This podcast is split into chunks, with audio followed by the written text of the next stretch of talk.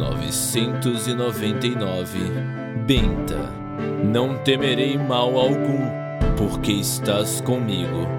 Salmos, capítulo 23, versículo 4.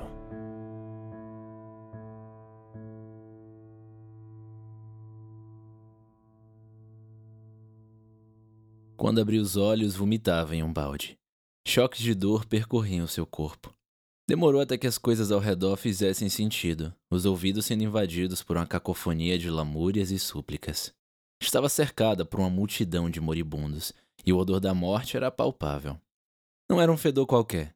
Os feridos perdiam o controle de seus corpos e a combinação dos fluidos humanos se misturava em uma coisa só. Mais uma vez, o calor subiu pela garganta, enchendo-lhe a boca e depois o balde. No meio da tempestade de sensações, senti uma mão lhe massagear as costas. Já passou, disse Maria. Benta viu que a mãe era incapaz de esconder as lágrimas. O rosto estava marcado por olheiras profundas. Pensei que você não acordaria nunca mais. Benta também não esperava acordar. Sentiu sua vida partir na hora em que o fio da espada a tocou. Não tinha vergonha ou arrependimento por suas ações, mas doía ter que encarar a mãe agora. Ficou em silêncio. Tudo o que conseguia fazer era encarar aquele rosto choroso. Não havia coisa certa a dizer, Porém, Benta sabia que ficar calada não seria justo com ela. Obrigada, disse. As palavras saíram fracas, um sussurro quase inaudível. Não me agradeça. Ela acariciou o rosto de Benta. Eu é quem devo agradecer. Estão todos dizendo que você salvou a cidade que é nossa campeã, mas preferia não ter cedido, não ter permitido que isso acontecesse. Preferia ver essa cidade queimada a vê-la assim. Benta quis dizer que a mãe não cedeu, Apenas a aceitou como era, que não havia nada a ser feito. Queria dizer que Maria havia sido corajosa à sua maneira e que sua própria coragem brotava da mãe. Queria pedir desculpas pelas palavras antes da batalha e também queria desculpá-la. Mas seu corpo não permitiu dizer mais nada. Olhava nos olhos da mãe e achou que ela entendia. Maria abraçou-a com cuidado. Você vai ficar bem, disse. Você aguentou tudo isso, vai viver. Vamos, tente comer um pouco. Pela primeira vez desde a infância, a mãe deu comida em sua boca. O gosto de sangue tinha sido lavado com longos goles d'água e agora o caldo descia por sua garganta esquentando seu corpo. A sensação de conforto era tanta que Bent esqueceu a dor e se permitiu ser criança outra vez.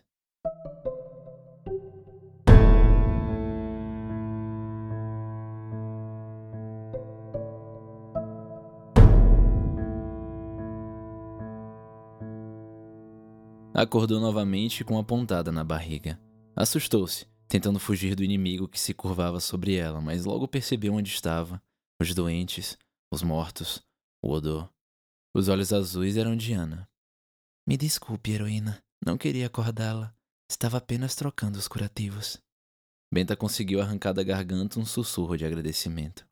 Devemos a vida a você. O próprio Sebastião está contando sobre os feitos da guerreira destemida que enfrentou sozinha os invasores no portão. Benta fez uma careta ao ouvir falar do capitão. Fora rude e insubordinada com ele, e antes disso duvidara em seu íntimo sobre a dignidade dele. Ele não era como os outros, de jeito algum. Ele se importava com pessoas como ela. Defendeu a cidade e em nenhum momento disse para Benta não fazer nada. Não precisa dessa cara feia, disse Ana. Ele talvez reconsidere aquelas chibatadas. As duas riram e a dor se espalhou novamente pelo corpo de Benta. Notou novamente em Ana aquela estranha sombra que pairava desde que se viram antes do festejo. Benta sabia que havia algo, que a curandeira sofria. Mas o quê?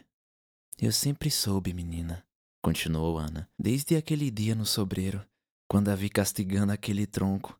Soube que você seria uma grande guerreira.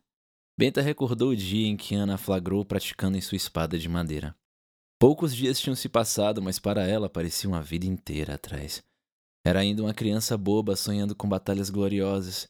Era ainda apenas a filha de alguém. Você honrou aquela adaga como eu nunca poderia imaginar, Benta. Era uma herança de minha terra, uma lembrança de meus pais, do norte, de outra vida. Mas como eu disse a você daquela vez, era só uma coisa. Com aquela coisa, você salvou esta minha vida duas vezes. Não acredito no acaso. Acredito nas pessoas. E que bom que acreditei em você. Benta lembrou-se do presente e sentiu os olhos se encherem de lágrimas. A. a adaga, murmurou. Perdi. Você não está falando dessa adaga aqui, está? A voz de Tomás precipitou suas lágrimas.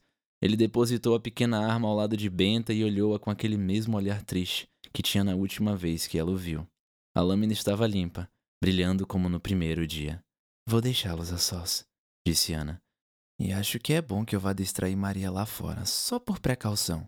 Benta agradeceu-a com os olhos, não apenas pelo curativo, pelo modo como fora cuidada, mas por tudo. Tomás sentou-se no chão e tocou sua mão.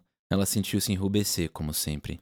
Já havia pego em mãos de garotos antes, até mesmo da de Tomás, mas aquele toque era. diferente. Vim aqui para me despedir, disse ele, também corado, como sempre. Estou partindo para buscar o auxílio de Dom Justino.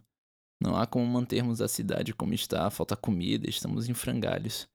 É perigoso, mas depois de tudo que você fez, o mínimo que eu podia fazer era me voluntariar para essa missão.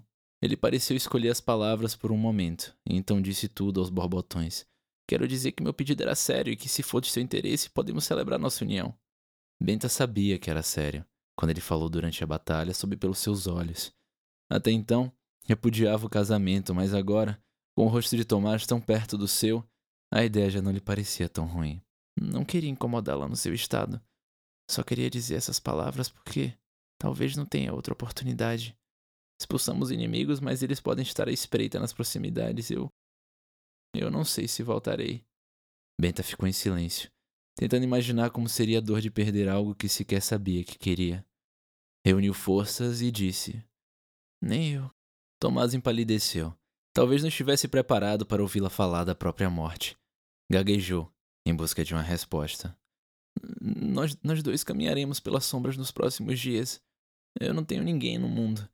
Então imaginei que esse nosso laço poderia ser uma luz. Padre Francisco fala que o fim dos tempos está chegando, então, para além das nossas vontades e ações, ainda temos a vontade de Deus. Porém, mesmo que seja apenas uma promessa, seria bom ter para quem voltar. Ela soltou a adaga e segurou a mão de Tomás o mais firme que conseguia. Promete que volta. Ajoelhado ao lado da cama de palha, ele beijou sua mão. Eu volto se você esperar por mim, disse, voltando a mostrar o belo sorriso que encantava a Benta.